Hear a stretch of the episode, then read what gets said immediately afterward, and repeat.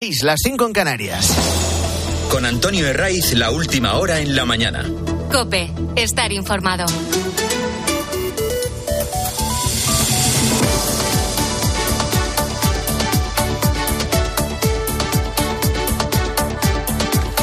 Muy buenos días, estrenamos la mañana del fin de semana de Cope. Por delante, dos horas y media de radio para informarte, acompañarte, para entretenerte.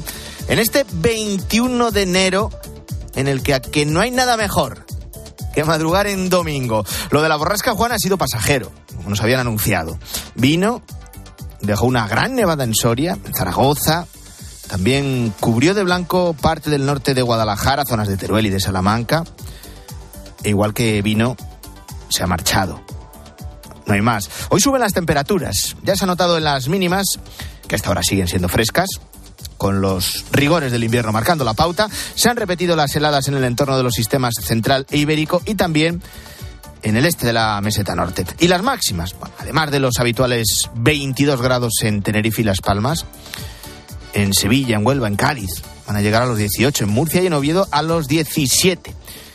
Y 16 van a alcanzar en Valencia y en Santander, que para un 21 de enero no está nada mal. Lo que viene es un domingo sin precipitaciones generalizadas a la vista. Y esto no hace más que aumentar la sequía que sufren determinadas comunidades autónomas. Este otoño-invierno está confirmando dos cuestiones que son dos obviedades, pero que en momentos críticos como este se agudizan. Hay una España seca y una España húmeda. Esto es una perogrullada. Y ante esto, lo que tenemos es una nefasta gestión de los recursos hídricos, que es otra obviedad como la anterior. Se dan circunstancias paradójicas, que es verdad que no tienen relación entre sí, pero que son significativas.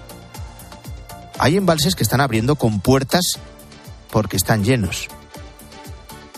Es el caso de Torcón 1, el embalse que abastece a Toledo. Ha llegado al máximo que puede alcanzar almacenar por seguridad y los responsables de esta infraestructura han abierto las compuertas. La misma situación hemos visto esta semana en Segovia, en el embalse del Pontón, y así en otras presas. La otra realidad es la de dos comunidades cuyo horizonte más inmediato no puede ser más sediento. En Cataluña, según datos de la Agencia Catalana del Agua, las reservas de sus cuencas internas están al 16%. En el caso de los embalses andaluces, han ido perdiendo agua hasta situarse en el 20% de su capacidad total. En Barcelona esta semana se ha aprobado un plan que incluye incluso reducir la presión del suministro de agua. Esto supone que cuando abras el grifo no sale el máximo y que incluso en las viviendas más altas, ante esa menor presión, pueden tener problemas. Afecta a municipios del área metropolitana de Barcelona, como Cervelló, como Corbera, Corbera de Llobregat o como San Vicente de Lorst. También incluyen sanciones por lavar un coche, regar un jardín o llenar la piscina. Y luego reducciones en el consumo de agua a 200 litros por habitante y día. El plan de sequía, este plan en Cataluña, también afecta al cierre de las duchas de las piscinas, centros deportivos y gimnasios. Hay una cuestión que se vuelve a poner en el foco del debate, pero solo cuando hay sequía, con lo que no se termina por actuar nunca. José Luis Hervás es experto en gestión del agua, ha sido directivo en empresas como Aguas de Barcelona y cuenta COPE que una buena redistribución del agua haría que, pese a vivir épocas secas como la de este momento, nunca faltaría el agua. Tal cantidad de agua como tenemos en España es imposible se diga que falta agua. La desalación ha venido para quedarse. Es un sistema que está funcionando perfectamente bien. Podemos contar con toda el agua que nos haga falta. Tendríamos un sistema nacional de agua, se tendría que preocupar de que hubiera una producción suficiente, un transporte a donde haga falta y una distribución de agua que permita a todos los españoles disponer del agua sin tener cerca un gran lugar donde llueva mucho ni tampoco tener cerca el mar. Bueno, hay que recordar que hubo un tiempo en el que se elaboró un plan hidrológico nacional. Lo hizo el gobierno de Aznar. Pero cuando Zapatero llegó a Moncloa, lo primero que hizo fue liquidarlo. también para contentar a sus socios separatistas. Esto nos suena ahora, ¿verdad? Te he hablado de Cataluña, en Andalucía, con los embalses por debajo del 20% de su capacidad y del 10% si nos fijamos exclusivamente en Cádiz. La Junta advierte de que si no llueve, capitales como Sevilla, Málaga o Córdoba van a afrontar el verano con restricciones, esa palabra que todos tratan de evitar. Además, el presidente ha reclamado al gobierno central trasvases de cuencas entre provincias, comunidades autónomas y con Portugal, como para no tomarse en serio el asunto del agua aunque para algunos sea mucho más prioritario lo de la amnistía. Esto es lo esencial y del resto de cuestiones enseguida te cuento cómo el gobierno está intentando tapar los ataques de la vicepresidenta Teresa Rivera al juez Manuel García Castellón. O mejor, o mejor, cómo están aprovechando el señalamiento al magistrado, perfectamente medido y planificado, para despistar al personal y dejar en un segundo o tercer plano los pasos que siguen dando para tener contento a Carlas Puigdemont. Pero para entender las decisiones de los que deciden gran parte de nuestra vida, hay que conocer un poco más a los que nos gobiernan. Y María Jesús Montero no es una cualquiera. Por la gracia de Pedro Sánchez, fue ascendida como número dos de su gobierno, en una acumulación de poder que, que no es garantía de nada. La prueba está en las chanzas que nos regala prácticamente cada día. La última, en el cónclave socialista de Galicia, mofándose, o al menos intentándolo, del portavoz del PP en el Congreso, que es Miguel Tellado. Porque el Partido Popular, hace un rato escuchaba unas declaraciones de, de este hombre que habéis mandado para allá, para Madrid. Desde las gafas, bueno, los dos tienen gafas. Del que tiene menos pelo, este, del Tellado de Miguel Tellado, que debe de estar en una convención por aquí. Aplausos, eh, risas. Qué gracia tiene María Jesús Montero, un arte que no se puede aguantar. La pueden animar a que cuando termine su etapa en Moncloa se aliste al Club de la Comedia. Y sus defensores dicen, hay que ponerle un poquito de humor a la política, que es muy aburrida. ¿Se imaginan que habrían dicho todos estos que se cachondean de Miguel Tellado? Todos esos que aplaudían en el mitin socialista de La Coruña, si un hombre del PP, ya no te cuento de vos, hubiera hecho algún tipo de comentario sobre el peinado o sobre los vestidos de la vicepresidenta Montero? No lo duden, no lo duden. Teníamos un nuevo caso, Rubiales, un complot a los que nos tienen tan acostumbrados. Pues este es el nivel que tenemos en, en el gobierno para tratar de ridiculizar al rival político, la número dos, que no es una cualquiera, recurre a la calvicie del portavoz del PP y a que lleva gafas. Y todo con un objetivo. Estos comentarios graciosillos no son fruto de un alarde de ingenio, no. Están también medidos para ocultar lo esencial. Montero tiene un pasado tan amplio en política que su historial limpio lo que se dice limpio no, no está. No hace falta irse años atrás, cuando fue consejera de la Junta de Andalucía, durante la época en la que se perpetró el macrofraude de los ERE. No es necesario viajar tan lejos que a la vez están cerca. Con colocarnos antes de las elecciones del 23 de julio es suficiente para retratar a la hoy vicepresidenta primera de gobierno. Con cuestiones trascendentales y no con la bisutería o en este caso con la estética. Adelante, Fonoteca. No va a haber referéndum de autodeterminación. No es constitucional. Lo voy a decir más todavía. Es que no es constitucional. Los indultos son constitucionales. El referéndum no, ni tampoco la amnistía. Y como este gobierno no se va a saltar la Constitución como si hace el Partido Popular, como este gobierno respeta y defiende la Constitución, no va a haber ni amnistía ni referéndum de autodeterminación. Y lo saben los independentistas, y lo saben. Y lo saben. Y lo saben los independentistas. A que María Jesús Montero no se descojona del pelo de Puigdemont. No sea que se vaya a enfadar y le saquen de Moncloa. Pero no nos despistemos, a lo esencial. Esto que hemos escuchado de la vicepresidenta primera, que no es una cualquiera, lo ha repetido muchísimas veces también el propio presidente Sánchez, al que han seguido a coro la mayoría de sus ministros. Los indultos son legales, la amnistía, en cambio, no. Es inconstitucional esa amnistía. A eso se agarran ahora los separatistas para exigir el siguiente paso. Igual que nos dijeron que la amnistía no era legal y han terminado tragando, con el referéndum de autodeterminación va a terminar ocurriendo lo mismo. No vamos a parar hasta conseguir nuestro objetivo. Y esto, dicen los separatistas, bueno, esto no lo dicen, pero no hace falta que lo hagan porque forma parte de la carrera entre Junts y Esquerra de cara a las elecciones autonómicas de 2025, si es que nos adelantan. De ahí el tono del presidente de la Generalitat per Aragonés. Aquello que decían que era imposible ayer, como la amnistía, ahora es el referéndum. Hemos conseguido muchas cosas que antes decían imposibles y lo haremos también con un referéndum reconocido internacionalmente para la independencia de Cataluña. Per Aragonés que ha sido ratificado para ser el candidato de su partido a las autonómicas eh, en Cataluña de febrero de 2025 o cuando sea. Ahí está ahora mismo la partida que juegan los separatistas con Sánchez. Hasta ahora el presidente se ha dejado ganar todas las anteriores y esto es un indicio de que lo único que eh, puede volver a pasar es que se repita, que se vuelva a dejar ganar aunque vuelva a faltar a su palabra, aunque vuelva a romper las costuras de la Constitución, planteando ese referéndum con otro nombre o edulcorándolo de tal manera que parezca menos grave, que lo es.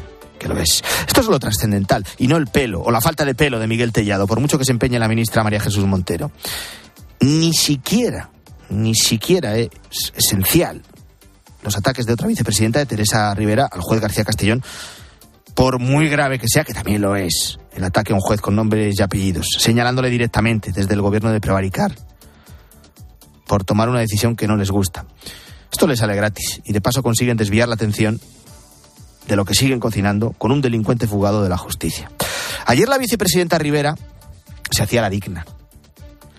Participa también en el cónclave de La Coruña. De hecho, es otra de las ascendidas por Sánchez, metiéndola en la ejecutiva. El líder de los socialistas ha terminado por cargarse a cualquiera que se haya atrevido a deslizar algún tipo de crítica, por mínima que fuera, para terminar rodeado ya exclusivamente de palmeros. Rivera despachó la cuestión, cuando le preguntaron por ese ataque a García Castellón, con un no tengo nada que decir.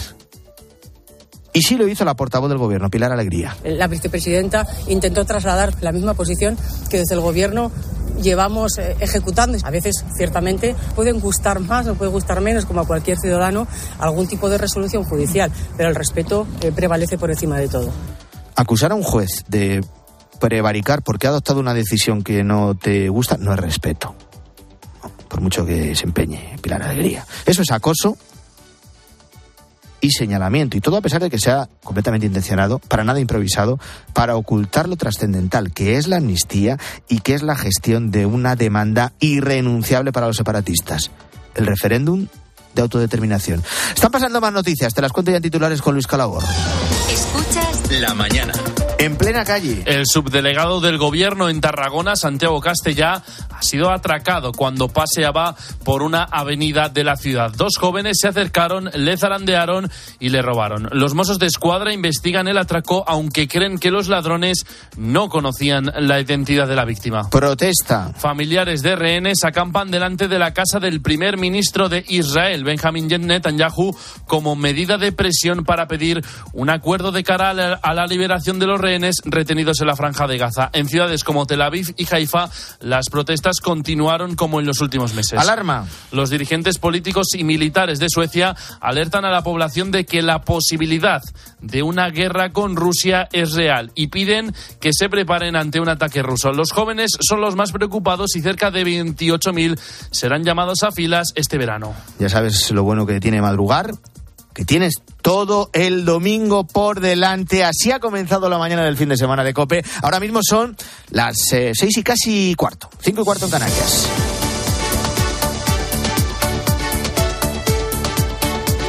Intensa pero muy breve. La borrasca Juan con su manto de nieve, sus gélidas temperaturas y sus inundaciones ya es prácticamente historia. Aunque ha habido heladas esta madrugada, Hoy domingo se espera que el mercurio suba, suba de forma considerable. Ahora te cuento las consecuencias que ha tenido su paso, pero antes, eh, mañana comenzamos una semana en la que se podrán alcanzar los 20 grados en bastantes zonas de España. Esto en pleno mes de enero. Alicia García. No ha llegado aún febrerillo el loco, pero el tiempo está idem, con montaña rusa en los termómetros. La próxima semana toca subida y de las buenas, como explica el hombre del tiempo de Cope, Jorge Olcina. Después de este fin de semana y hasta el martes próximo mm, volvemos de nuevo a unas condiciones un poquito anómalas porque vuelve una masa de aire cálida y recuperaremos todo lo que hemos perdido en las últimas horas de temperatura, lo vamos a recuperar de aquí a final de la próxima semana.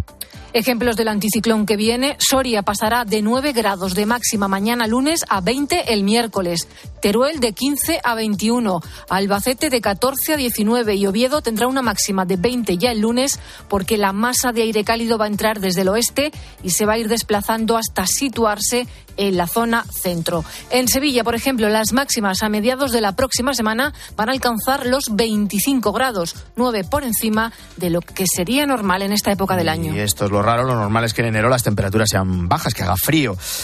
Y eso es lo que nos ha dejado Juan, nieve en muchas zonas de la mitad norte peninsular, Soria, Zaragoza, Guadalajara, Ávila, Salamanca.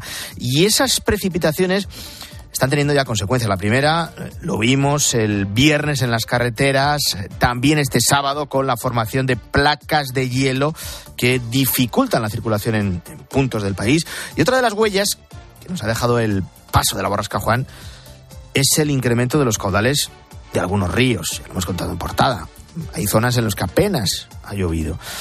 En esas zonas donde las precipitaciones han sido más intensas, se están produciendo inundaciones en algunos municipios y el desbordamiento de, de varios ríos. Por ejemplo, este que escuchas es el río Zapardiel, que a su paso por Medina del Campo, en Valladolid, ha sufrido una crecida sin precedentes que amenazaba incluso con inundar parte del casco urbano. En Ávila también se han vivido momentos parecidos. El río Adaja, que se ha desbordado desbordamientos puntuales y dejando imágenes que, que, que, que, tampoco son inhabituales, eso es verdad. Por ejemplo, el Parque del Soto totalmente anegado por la crecida o el puente romano de Ávila soportando las embestidas del caudal.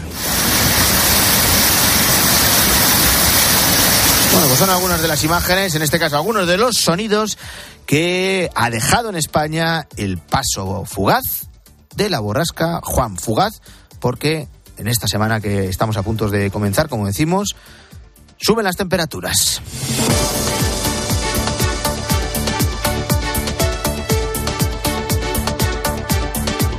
Seguimos pendientes de la guerra entre Israel y Hamas porque los ataques con misiles en Oriente Próximo aumentan el riesgo de una escalada regional del conflicto.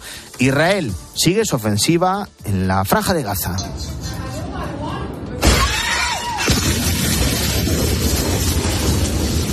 Destruyendo edificios en los que, según el ejército hebreo, se esconden terroristas de Hamas. A la vez, durante este sábado, Siria ha atribuido a Israel un bombardeo contra el edificio, contra un edificio en la capital, en Damasco.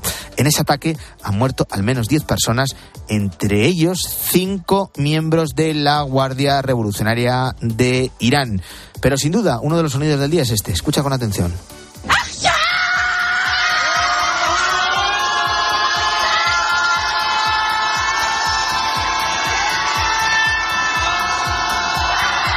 Son los gritos desesperados al unísono de centenares de familiares de los cerca de 130 israelíes secuestrados por Hamas.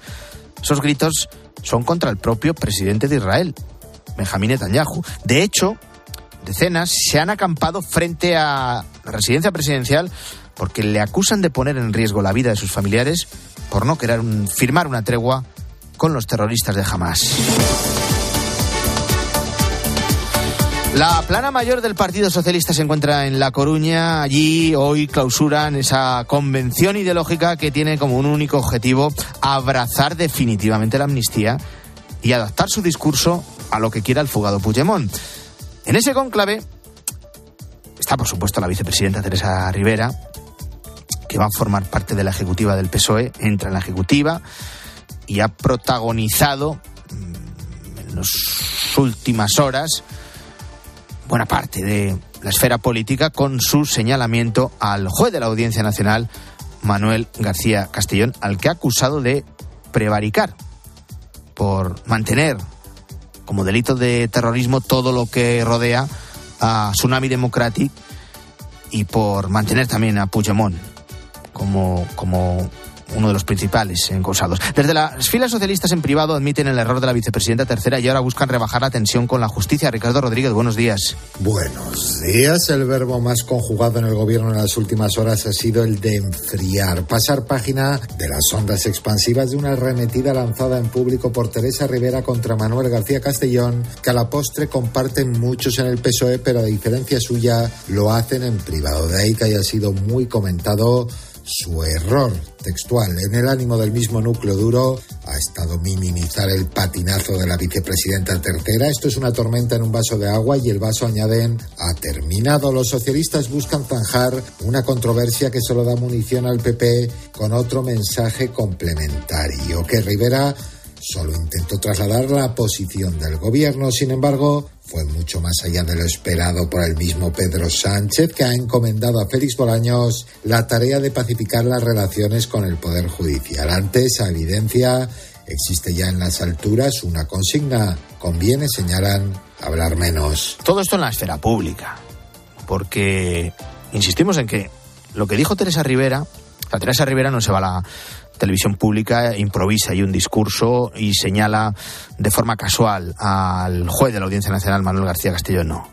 Eso está fijado perfectamente y forma parte del trabajo sucio que la vicepresidenta le sigue haciendo al jefe, le sigue haciendo al presidente del gobierno, Pedro Sánchez.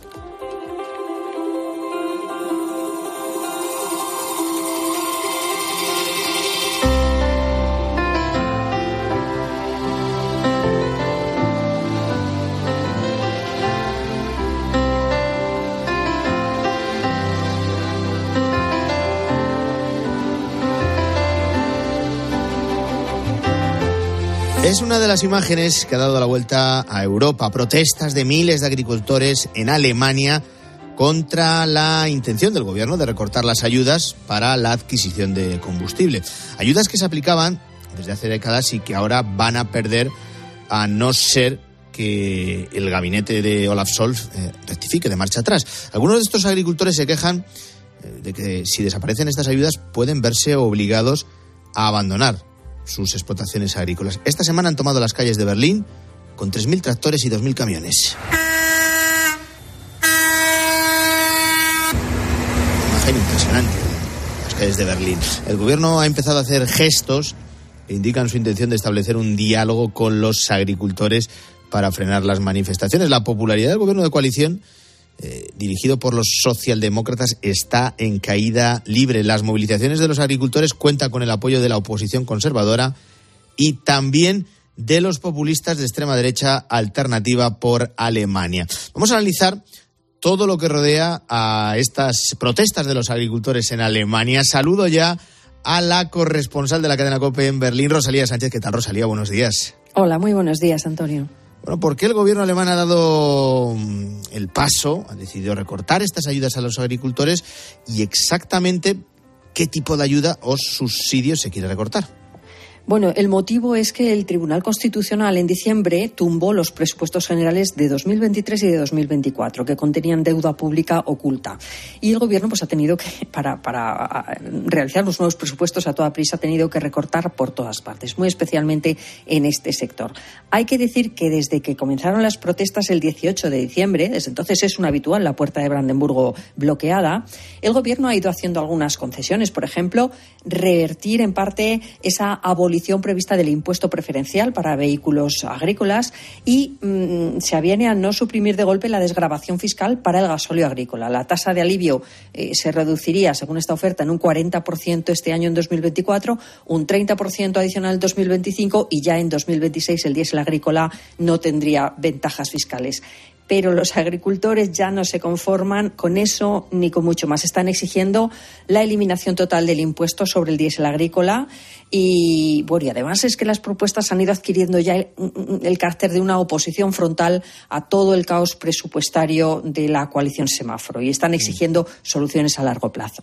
No sé qué respuesta ha dado el gobierno a esas movilizaciones y, bueno, lo has apuntado tú ya, pero si va a dar marcha atrás el gabinete de Solz a sus propuestas? Es que el problema ya trasciende al gabinete de Scholz, que está compuesto por tres partidos que entre ellos no se ponen de acuerdo, porque mm, aparte de esas concesiones que hemos eh, mencionado ya, hay que decir que el ministro de Agricultura, Cem Ozdemir, está del lado de los agricultores. De hecho, se ha convertido en su gran portavoz. Está intentando promover un gran pacto nacional para la agricultura entre los miembros del gobierno, que son socialdemócratas, verdes y liberales, y también con la participación de la CDU, de la oposición conservadora. Eh, mientras esto no se consiga, los agricultores siguen anunciando protestas. Esta próxima semana volverán a la carga. Y el problema es que eh, no hay dinero, que, el Tribunal Constitucional ha dejado muy claro que el Gobierno no puede seguir emitiendo deuda pública a lo loco. Eh, dentro de la coalición hay quien sugiere usar alguna excusa. Sobre esto, alguno aquí en España debería tomar nota, Rosalía. Bueno, eh, pues podemos recordar que si en España tenemos un freno a la deuda en nuestra Constitución, fue porque en su día Merkel se lo impuso a Zapatero mm, como una condición.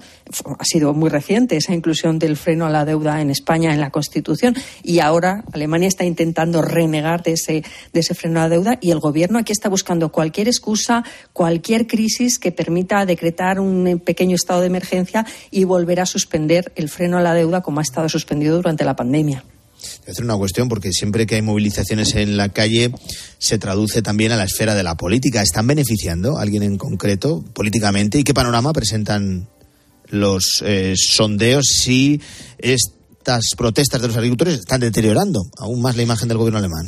Bueno, ahora mismo los tres partidos que forman el gobierno están perdiendo votantes y afiliados a expuertas. O sea, son cifras devastadoras. Claro, es muy difícil calibrar en qué parte son los responsables los agricultores exactamente de esas pérdidas, pero sin duda influyen. Si hoy hubiese elecciones en Alemania, ganaría de calle la Unión Cristiana Demócrata, la CDU.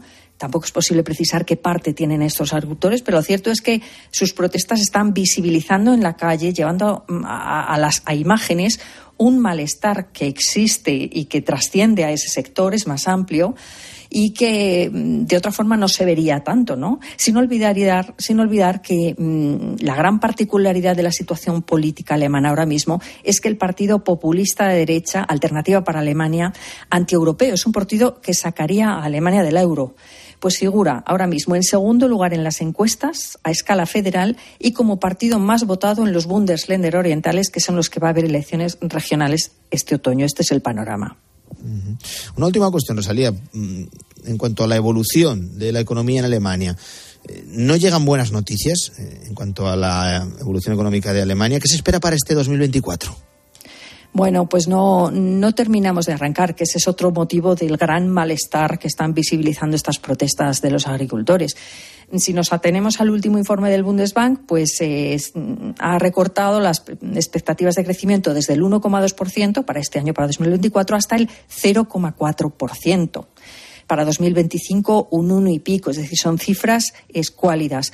Pero lo cierto es que 2023 lo hemos cerrado en recesión y que todos estos recortes presupuestarios de última hora, que no entraban en estas previsiones, van a hacer muy difícil que se cumplan, porque el Estado no tiene dinero ni para gasto público ni para inversión pública. Está todo el sector público muy parado en ese sentido y, claro, esto va a tener un efecto de contracción sobre la economía pues estaremos pendientes de lo que sigue ocurriendo en Alemania, no solo con las protestas de los agricultores alemanes, también con la evolución de su economía. Rosalía Sánchez, gracias. Un abrazo.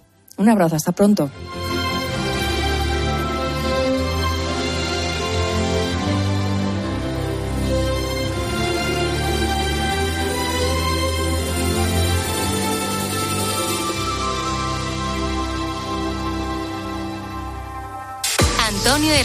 La mañana. Cope, estar informado.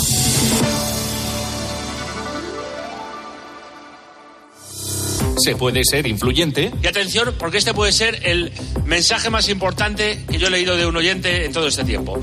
De familia estoy escuchando el partido y corrigiendo exámenes. Tengo un alumno con 4,9 y se puede ser influyente. Vosotros decidís si le pongo un 5 o le dejo el 4 No, no, por supuesto. 5, 5 sea. ¡Toma ya, bravo! Este domingo toda la liga en el programa deportivo más influyente de la radio. Sí, señor. Real Madrid-Almería, Betis-Barcelona. Fantástico. Tiempo de juego con Paco González, Manolo Lama y el mejor equipo de la radio deportiva. El número uno del deporte.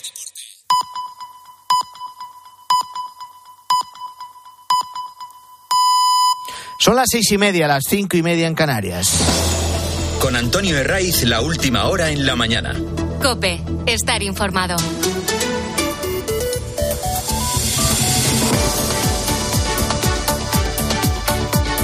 ¿Qué tal? Muy buenos días. Bienvenidos si te incorporas a la mañana del fin de semana de COPE de este domingo, que es 21 de enero, con esa anunciada subida de las temperaturas y con la actualidad que pasa por dos citas fundamentalmente, las dos en Galicia, ese conclave socialista, también la interparlamentaria del Partido Popular, hoy la cierran las dos sus líderes, por un lado el presidente Pedro Sánchez, por el otro el líder del Partido Popular, Alberto Núñez Feijóo.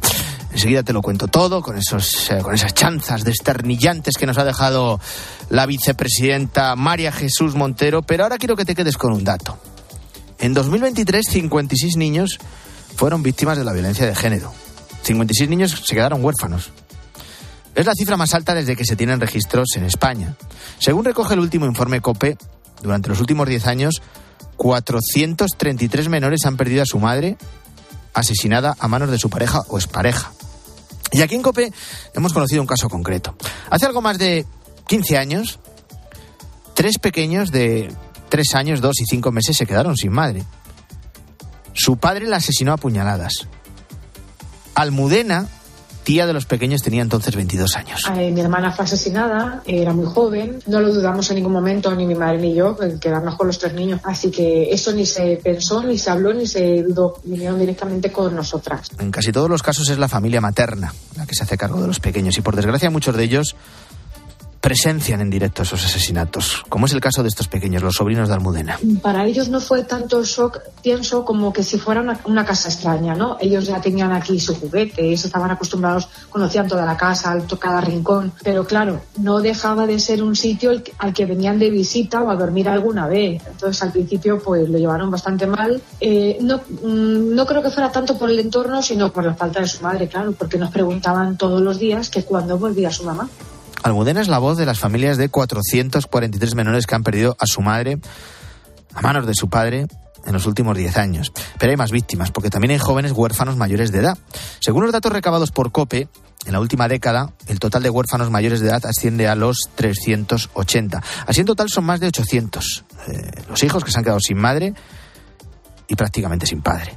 Diana Díaz, directora de las líneas de la Fundación ANAR, asegura que los menores que se enfrentan a esta difícil situación experimentan un doble duelo, el perder a la madre y el vínculo con el padre, sin hablar de la estigmatización que sufren. La vivencia de experimentar un, doble duelo, pues la falta ¿no? de, la madre, porque evidentemente ha sucedido un hecho muy trágico de perder a la madre, pero también pierden al padre porque ya no, o sea, no es figura de vínculo además de, bueno pues la estigmatización ¿no? que, que, supone ser hijo o hija pues de una persona que es tan violenta que ha llegado a cometer un asesinato y en cuanto a la ayuda económica que perciben estos niños y adolescentes, varía según la situación y la comunidad autónoma. Hasta 2019 tan solo percibían pensión de orfandad aquellos cuya madre había cotizado a la seguridad social, pero en la actualidad, independientemente de la situación laboral de la mujer asesinada, todos cobran una pensión que depende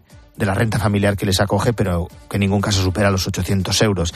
A esta cantidad hay que sumar las ayudas que prestan eh, tan solo 8 de las 17 comunidades autónomas de España, Aragón, Asturias, Castilla-La Mancha, Castilla y León, Cataluña, Valencia, Galicia y Baleares. Eh, cada una de ellas eh, con requisitos y cantidades completamente diferentes. Sin duda, una dura realidad que trae junto al duelo una situación de nueva adaptación y de inciertas gestiones burocráticas a niños a los que de un plumazo les roban la alegría de una infancia que nunca van a recuperar. Te cuento más cosas con Luis Calabor.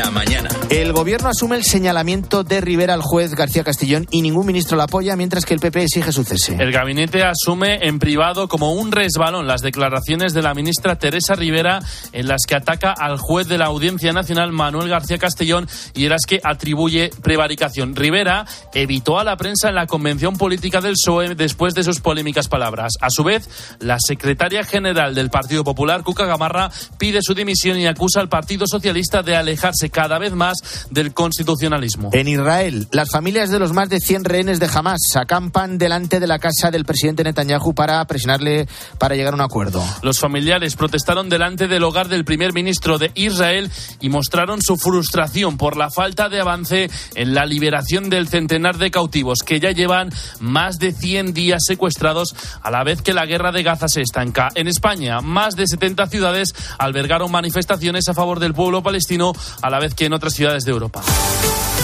Y el Real Madrid se juega el liderato de la Liga este domingo ante la Almería, Carlos Martínez. El equipo blanco está a un punto del Girona con un partido menos. Lucas Vázquez es la novedad en la convocatoria de Ancelotti ante la Almería. Esto dice el técnico italiano sobre el debate de la portería. Porteros inmaculados no existen. Porteros hacen errores, lo ha hecho Kepa, lo ha hecho Luni. Esto no cambia la confianza que tengo en todos los dos. El debate está afuera de aquí, lo escucho, pero no está dentro. Aquí no hay debate. Yo elijo el portero y ya está. Las Palmas ha ganado 0 a 2 al Rayo, empate a 1 entre el Villarreal y el Mallorca, victoria 1 a 0 del Valencia al Atleti y 0 a 1 de la Real Sociedad al Celta. Tiempo de juego comienza a las 12 de la mañana con cuatro partidos. Osasuna Getafe a las 12 de la tarde, Real Madrid Almería a las 4 y cuarto, Real Betis Barcelona a las 6 y media y Girona Sevilla a las 9 de la noche.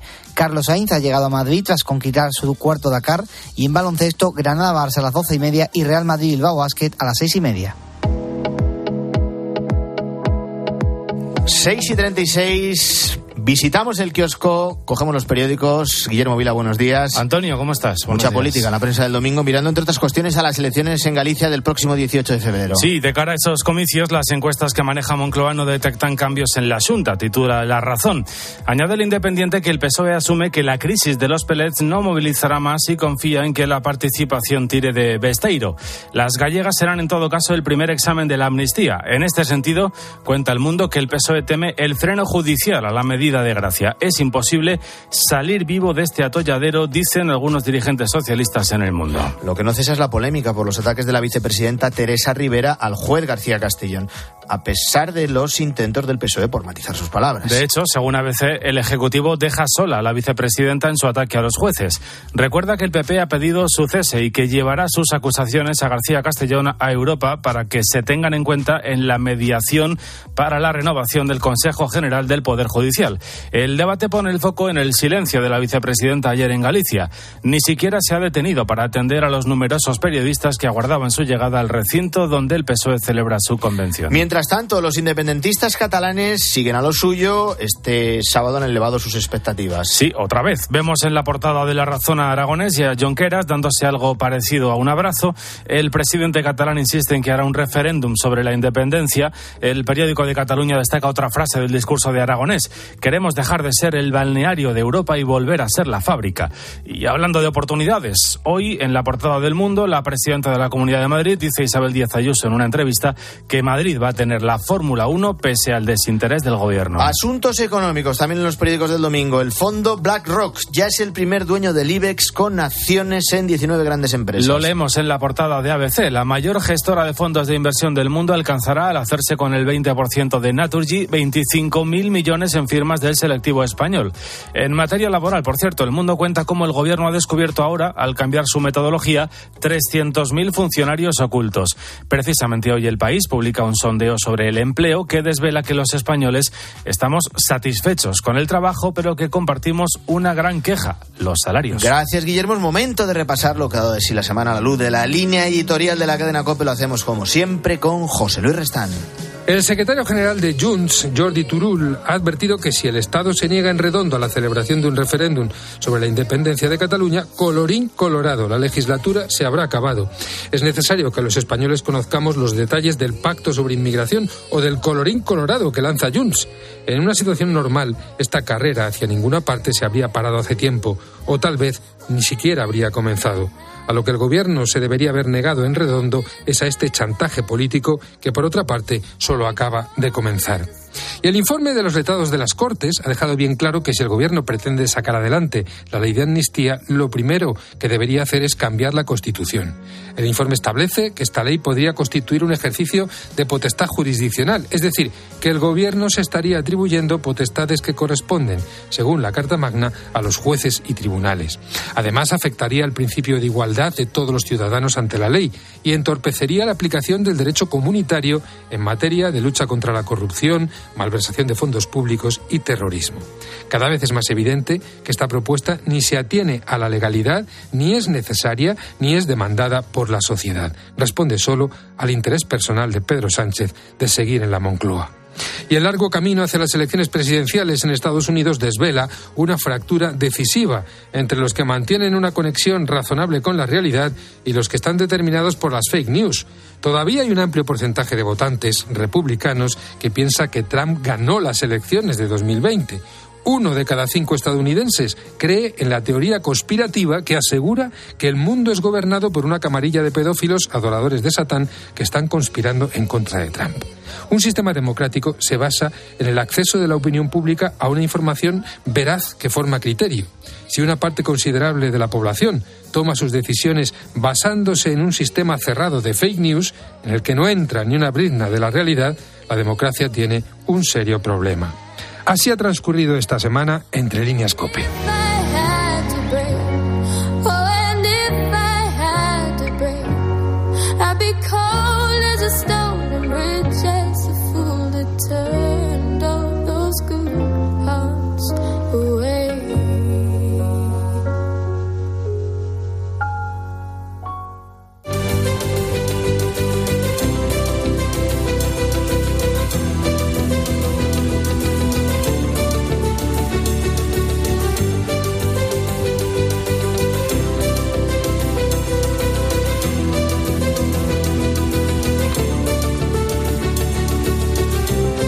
Ahora en la mañana del fin de semana de COPE de educación con una pregunta. ¿Qué está fallando en la educación de nuestros alumnos? Los alumnos españoles de 15 años han caído en todas las materias de las que se han examinado en el último informe PISA y han tocado fondo en matemáticas y en ciencia. Bien es cierto que el desplome ha sido general en casi toda Europa. Atento a este otro dato que es clave.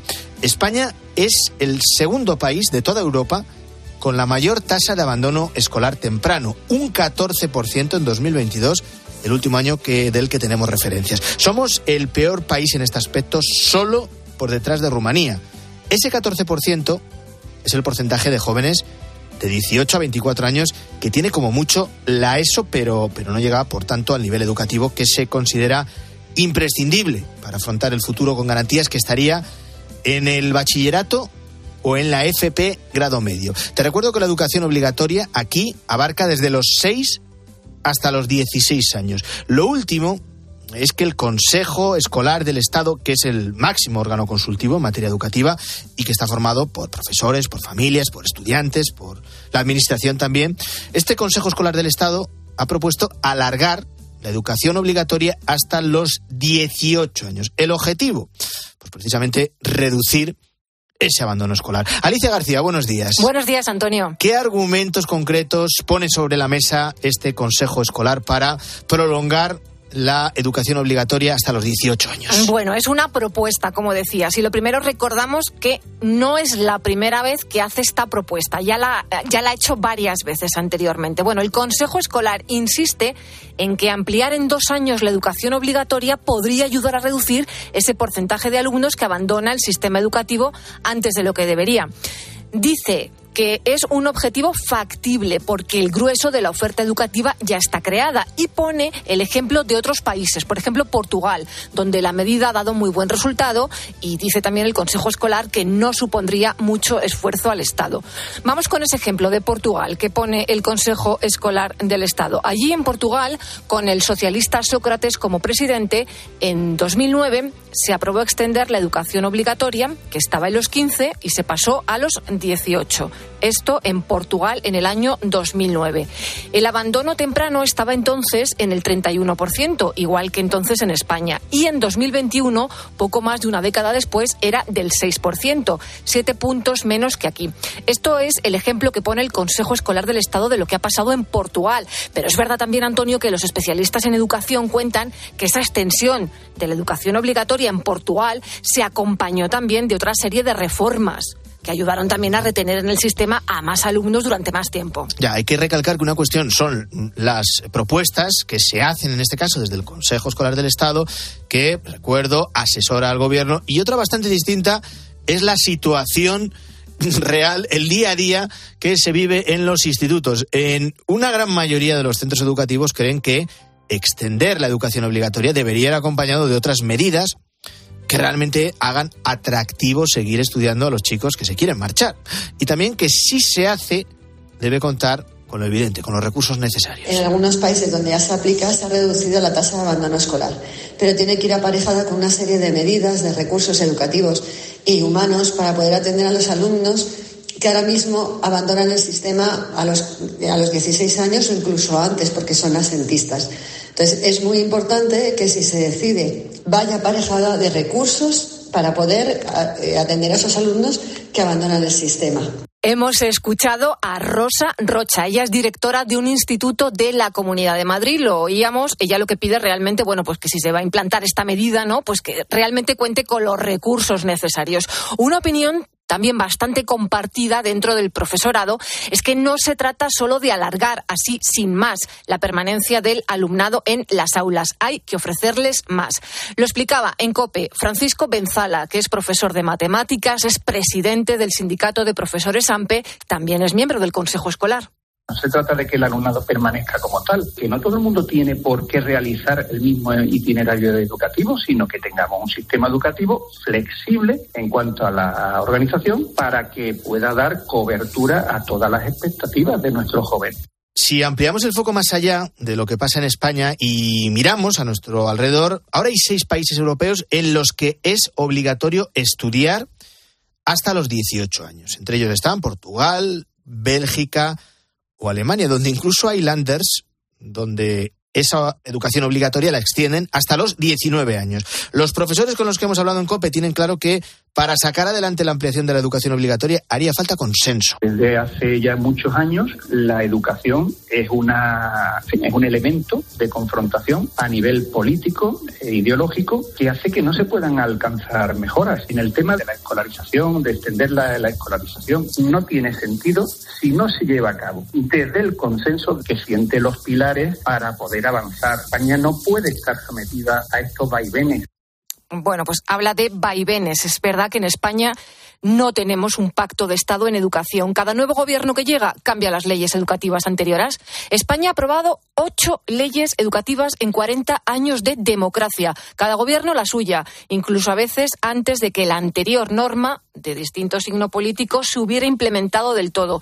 Pues es una sopa de siglas, ya lo vemos, eh, que lo que hace es que repercute y de manera negativa en la calidad de la enseñanza. Lo advierten los expertos en educación. Lo ha hecho también aquí en COPE Luis Liza todos los agentes del sistema educativo lo demandan. No podemos cambiar la ley orgánica, tener una ley orgánica por sexenios, que es como un chiste, porque además así no da tiempo ni aplicarla. Si la gente al final dice, bueno, pues otra más, ¿no? Entonces, bueno, pues, pues es un poco de locura. Yo creo que habría que aposentar, ¿no? Tenemos un, un, sistema educativo que tiene problemas y sobre todo tiene problemas localizados en algunos lugares y con algunos sectores de la población. Bueno, para los centros educativos, los equipos directivos, para los propios profesores, tanto cambio en las leyes es mareante porque ellos mismos se preguntan, lo hacemos nosotros aquí también en la mañana del fin de semana de COPE, ¿qué valor le das a una ley que te están diciendo que si gana el otro partido eh, la va a cambiar de arriba abajo? ¿Dónde nos lleva este cortoplacismo de una política educativa sometida a los ritmos electorales cuando se sabe que las leyes educativas requieren mayor tiempo para ver resultados. Bueno, vamos también con más datos relevantes, Antonio. Según las últimas cifras oficiales que tenemos, el 95% de los jóvenes españoles sigue escolarizado a los 16 años y el 90% a los 17. Entonces, ampliar la educación obligatoria hasta los 18 supondría retener en el sistema más o menos a 66.000 alumnos si lo que usamos como referencia es a la población de 2022. Alumnos que lo dejan antes de cumplir la mayoría de edad sin más titulación que la base. También están los llamados ninis, los jóvenes que ni estudian ni trabajan. España es uno de los países europeos en los que hay más se calcula que aquí representan el 17% de los jóvenes.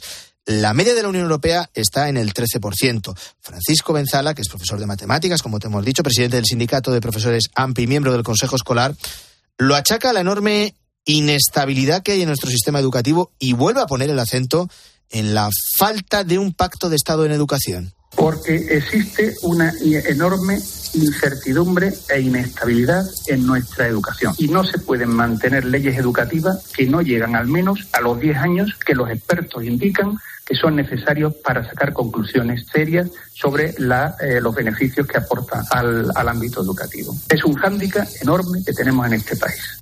Bueno, eh, volviendo a lo anterior, una pregunta sobre la mesa. ¿Cuánto costaría ampliar la educación obligatoria hasta los 18 años? Bueno, la verdad es que no hay un cálculo oficial, pero sí hay estudios que estiman más o menos en unos mil millones de euros anuales ese coste de ampliar la enseñanza obligatoria hasta los 18 años. Y esos mil millones equivalen más o menos también al 1,6% de lo que todas las administraciones gastaron en educación en el año 2022. Ese gasto superó los 61.000 millones de euros. Hay que recordar también que España sigue estando por debajo en gasto por alumnos de la media de la OCDE, Antonio. Bueno, pues ahí está esa propuesta del Consejo de Estado. Luego tenemos la realidad que se vive en el día a día de los institutos. La hemos reflejado aquí en la mañana del fin de semana de COPE, escuchando bueno, la voz de los profesionales en esos institutos, directores, el claustro de profesores, que aseguran que solo con ampliar la edad obligatoria hasta los 18 años no sirve para evitar el abandono escolar temprano. Antonio Herray. La mañana. Cope, estar informado.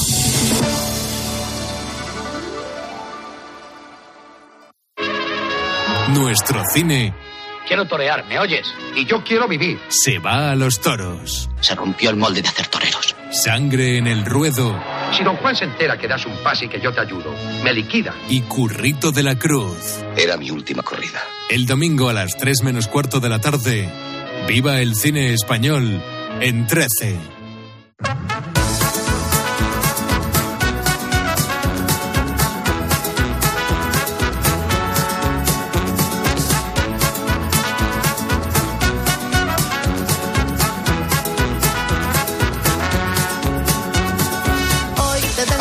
De las 7, como cada domingo en la mañana del fin de semana de Cope, vamos con esas noticias que no aparecen en las portadas, que suelen quedar en un segundo o tercer plano y que para que no queden olvidadas ha recogido Luis Calabor, que sigue aquí conmigo. ¿Qué tal, Luis? Aquí seguimos. ¿eh? Es tu caso, es también el mío, Luis, los que hemos tenido que estudiar fuera de nuestra ciudad. Bueno, algo sabemos sobre los pisos de estudiantes. Sí, sí, sí, sí, sí. Y a nadie se le escapa que eh, esos pisos, esas viviendas limpios, lo que se dice limpios, no suelen estar. Hay excepciones, eso es verdad. Pero la limpieza no es el fuerte. Y esto que te voy a contar es ya pasarse. Estamos hablando de un piso de Santiago de Compostela que literalmente da miedo. Y cuando digo miedo, es que los ratones, las termitas, las humedades son la norma y no la excepción. Y en este caso no es culpa de los estudiantes, que normalmente es culpa de los estudiantes, y yo lo sé bien, porque yo con eso era un desastre, pero en este caso es culpa del casero, ¿no? Eh, no he llegado a ver, por ejemplo, lo que, lo que denuncia Víctor de, de Santiago, ¿eh? Y como decimos, no es por su culpa. Víctor es un estudiante de la Universidad de Santiago, hace la carrera de filosofía y está ya en su tercer año. Entonces ha estado ya en otros pisos. Digamos que le sobra, como se dice ahora, le sobra calle, ¿no? Con el tema de los pisos. Sabe bien, eh, sabe bien, el- bueno, ya sabe bien cómo están los pisos. Estudia en la Universidad de Santiago y luego en la Universidad de la Vida también. Efectivamente, como se dice ahora, ¿no? Entonces encontró un piso más o menos barato en el que pagaba 158 euros, como él dice, siendo tres personas. Casi 500 al mes en total, vaya gastos aparte. Suena bien, pero en realidad estamos hablando del piso más caro de la historia, igual. Muy caro. El problema, es que se ha, el problema que se ha encontrado Víctor es que es algo que roza lo infrahumano. Ha explicado en Cope Galicia con nuestra compañera Paula Pájaro el desastre que está sufriendo. pero ya no se nos había avisado de que el piso no está en su mejor momento estético, pero que no vamos a tener ningún problema de filtración de agua o plagas o cosas que nos compliquen la vida. Aunque llegamos aquí y a las dos semanas ya vimos que eso era completamente mentira, ya que empezó a gotear dentro de nuestro eh, piso por tres puntos distintos, eh, vimos los dos primeros ratones y ahí ya dijimos algo, algo puede ir mal con este piso. Es que las imágenes, Antonio, son aterradores. Se puede ver en cope.es, que hay un reportaje muy bueno de, de Paula Pájaro. Y en una cuenta de Instagram, eh, salseo eh, barra baja USC, que ha denunciado las condiciones en las que tienen que vivir en este piso. Y es que esto va más allá. Porque es que, ojo con esto, Antonio, no pueden ni siquiera pasar al salón. empezamos a evitar un poco la zona del salón. Cada uno va a su habitación, hace un poco de vida fuera de casa y, después viene aquí a su respectiva habitación. Evitamos el salón completamente. Sí que es un poco lío para nosotros porque como somos los tres estudiantes de la misma carrera y en la misma facultad, nos gusta estudiar en casa, nos gusta estudiar juntos. Entonces prescindir del salón nos complica bastante. Claro, Víctor cuenta que las habitaciones están más o menos bien, pero han tenido que denunciarlo en los medios para que todo esté, para que en sus habitaciones todo esté decente, pero luego en el salón ya ves que, que no. Tanto que decimos que los estudiantes son un desastre, que se dejan todo sucio, pues en este caso es totalmente al revés y esto es un problema que hay que denunciar. Los pisos de estudiantes que dan para una sección de los fósforos del programa de Herrera en Cope. Eh, vamos a hablar ahora de una película de terror, aunque no lo parezca, estamos hablando de una película de Mickey Mouse que vendrá en este 2024 y que ni siquiera está hecha por Disney. Cuéntame esto bien. Esto tiene una explicación bastante sencilla y, este, y es que con la llegada de este nuevo año, de 2024, pues se cumple 96 del estreno del primer corto de Mickey Mouse. Y esto quiere decir que pasa a dominio público, es decir, cuando supera los 95 años, ya digamos que lo puede utilizar todo el mundo. Ojo, no toda la franquicia de Mickey Mouse, que hay gente que se ha equivocado con esto, solo en concreto los personajes de este primer corto. Es decir, tú puedes utilizar la versión antigua de Mickey Mouse, pero no puedes utilizar la nueva, ¿no? La nueva, pues más, más moderna y con los nuevos personajes y demás. Es decir, por ejemplo, el Pato Donald no puedes usarlo, por ejemplo. Y esto dado pie que salga la primera película de terror de Mickey Mouse en la historia.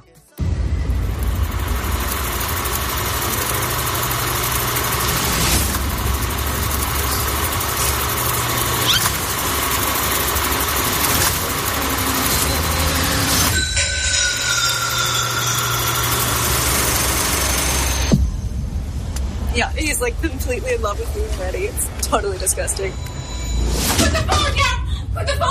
Se llama Mickey Mouse Trap y lo que escuchamos es el tráiler de la película y simplemente es el mítico tío que está con, en este caso, con una careta de Mickey Mouse que se pone a cuchillar a toda la ciudad, ¿no? Eh, lo que es un poco lo básico de las películas de terror, lo que se dice el 101, ¿no? Pero no deja de ser curioso, Antonio, fíjate. Bueno, es un cambio, desde luego. Y es que nada, se van a cumplir 100 años de Mickey Mouse, que igual eh, seguramente sea el dibujo animado más famoso de toda la historia. Probablemente. No han sido 100 años, un siglo, sino que han sido 57 años, sí, sí, sí, 57, lo que ha tardado una persona en devolver un libro en el Instituto de San Isidro de Madrid. Le ha costado, ¿eh? Esta historia es impresionante, porque estabas hablando de una persona anónima y encima en uno de los buzones de correos más antiguos de Madrid, el del Instituto de San Isidro, ¿no? Eh, el libro es La Iliada de Homero, es decir, un libro que merece la pena. En 57 años se lo habrá leído varias veces. Pero no. Estamos hablando de algún antiguo alumno que a finales de los 60 decidió ilustrarse con la obra, pero sin devolverla a su sede de origen, ¿no? Eh, y no sabemos ni siquiera si es la misma persona que cogió el libro, porque claro, al ser anónimo, pues eh, igual es que ha decidido eh, acabar con su tormento casi 60 años después y devolver la obra, o igual ha sido un descendiente de esta persona, ¿no? No lo sabemos. pero el edicto que acompañaba el libro para devolverlo no tiene desperdicio. es que viene hasta el año 2024 en números romanos, que son dos M's, dos X, una Y y una V, ¿vale? 2024 en números romanos. Y el final del edicto Juan es el siguiente. Este libro fue sacado de los anaqueles en concepto de préstamo allá por el año 1967 por un alumno de cuyo nombre no quiero acordarme. El libro retoma su casa después de los años de destierro y se pide humildemente perdón con el propósito de enmienda. O sea, me parece esto magistral. todos hemos tenido algún retraso a la hora de devolver libros a la biblioteca, pero claro, 57 años. Clásico era un rato el que lo escribió, eso es verdad. Lo gracioso es que lo haya devuelto de manera tan anónima como se dice con alevosía y casi con nocturnidad. bueno, más vale tarde que nunca. Me da claro alguno que nos escuche que todavía no ha devuelto alguna película al videoclub. Eh, bueno, pues eh, ya estáis tardando. O si es que sigue en pie el videoclub, que todavía tenemos en casa. Mi padre tiene uno, pero el videoclub ha quebrado, en este caso, por desgracia. Bueno, pues entonces está eximido de, la sanción.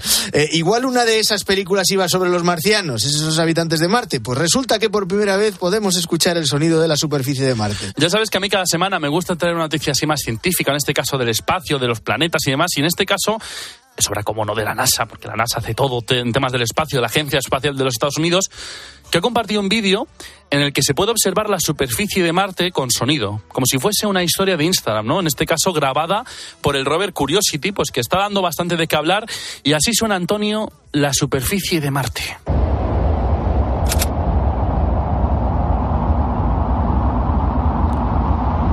Esto es el viento, está sonando, esto es el viento, y te voy a decir una cosa.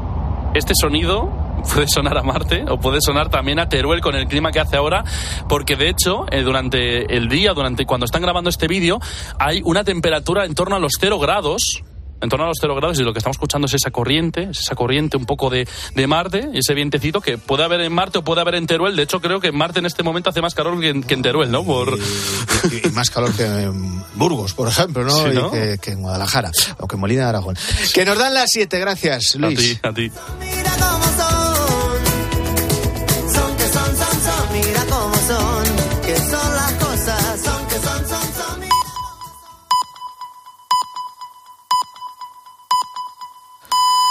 Son las 7.